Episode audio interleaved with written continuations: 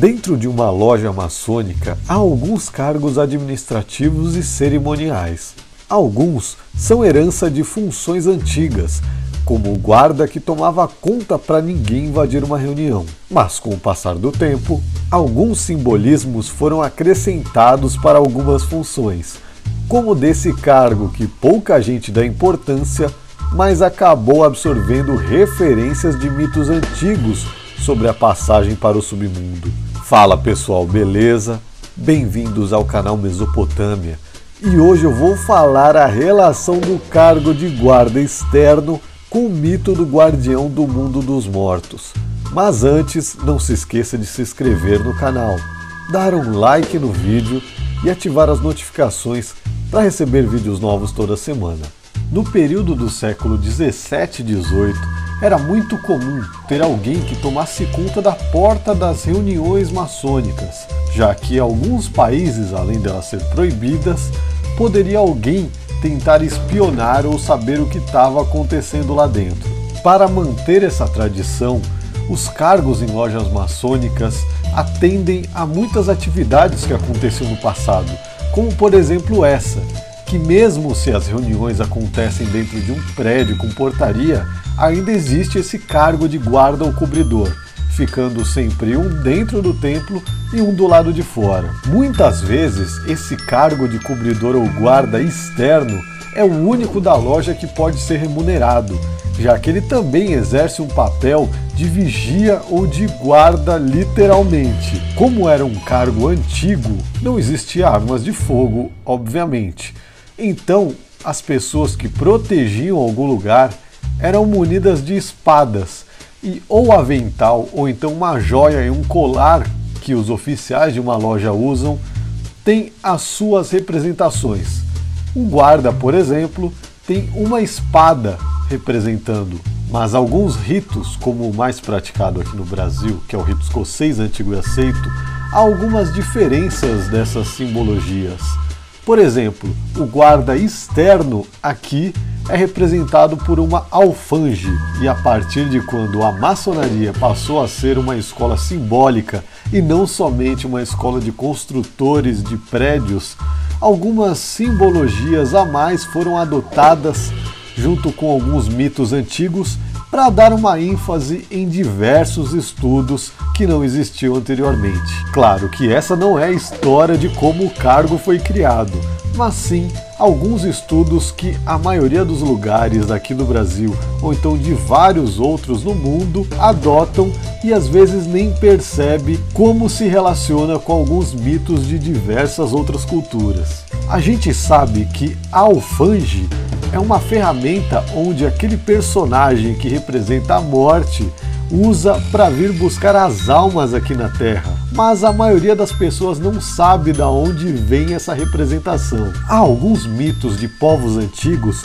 que davam essa aparência para a morte, sendo algo esquelético, vestindo sempre uma capa preta, carregando essa ferramenta de pecuária e dentre algumas histórias, um personagem de uma mitologia celta que ficou muito marcado por isso foi o Uncle. Ele era a personificação da morte. Há muitas lendas que rondam por esse personagem, como por exemplo, ele pode ter sido o primeiro filho de Adão e Eva, ou outras pessoas falam que é o espírito da última pessoa que morreu naquele ano, e ele tem a tarefa de recolher todas as almas antes de ir de vez para o além. Acredita-se também que ele possa ser relacionado com um personagem grego antigo chamado Thanatos, que também é a personificação da morte. Agora vamos entender por que esses personagens se relacionam com esse cargo. Thanatos aparece em algumas histórias de mitologias gregas antigas, como por exemplo a história de Sísifo. Zeus manda Thanatos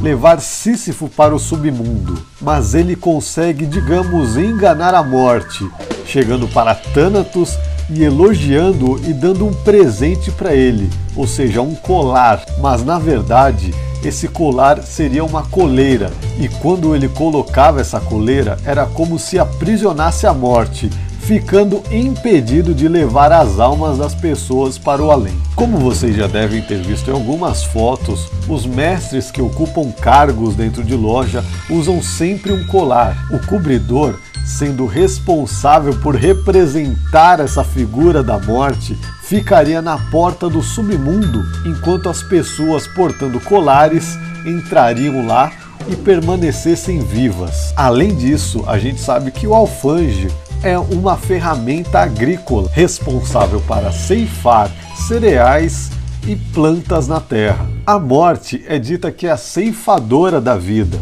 assim como os frutos que nascem de uma semente, crescem, se fertilizam e depois são colhidos para um novo plantio. A vida humana também segue um ciclo parecido. Uma das deusas gregas desses mitos agrícolas era Perséfone, que foi sequestrada por Hades para viver no submundo. Isso também tem uma relação com outro símbolo muito conhecido na maçonaria, que é o ramo de acácia, a arca da aliança e outras coisas escritas na Bíblia foram feitas com a madeira dessa planta. Ela representa a imortalidade da alma por ser bem resistente. Seria a vitória da vida sobre a morte. E voltando para os gregos, quando Thanatos vai buscar as almas para levar no submundo, o responsável por essa passagem se chama Caronte, o barqueiro que leva as almas de vez para o além. A única forma de você entrar no submundo e sair de volta para a terra é carregando um ramo de acácia, árvore consagrada por Perséfone,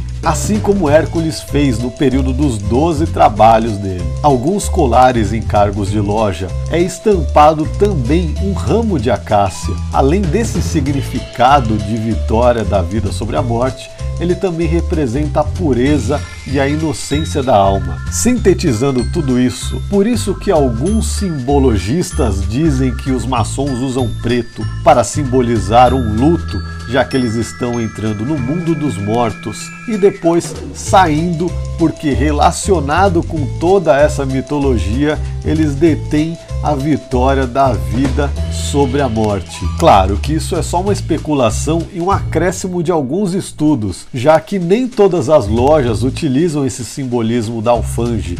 Como eu disse no começo do vídeo, também há uma espada que representa a guarda, mas fica sempre para quem não utiliza ritos que seguem essa simbologia servir como estudos complementares para saber alguma coisa psicológica ou filosófica que os estudos maçônicos podem oferecer para os seus membros. E você, sabia da simbologia que esse cargo tinha? Conhece algum outro cargo que tem uma história relacionada a esses mitos? Conta aí pra gente nos comentários. Não se esqueça de compartilhar o vídeo para levar o conhecimento ao máximo de pessoas. Até a próxima, um abraço!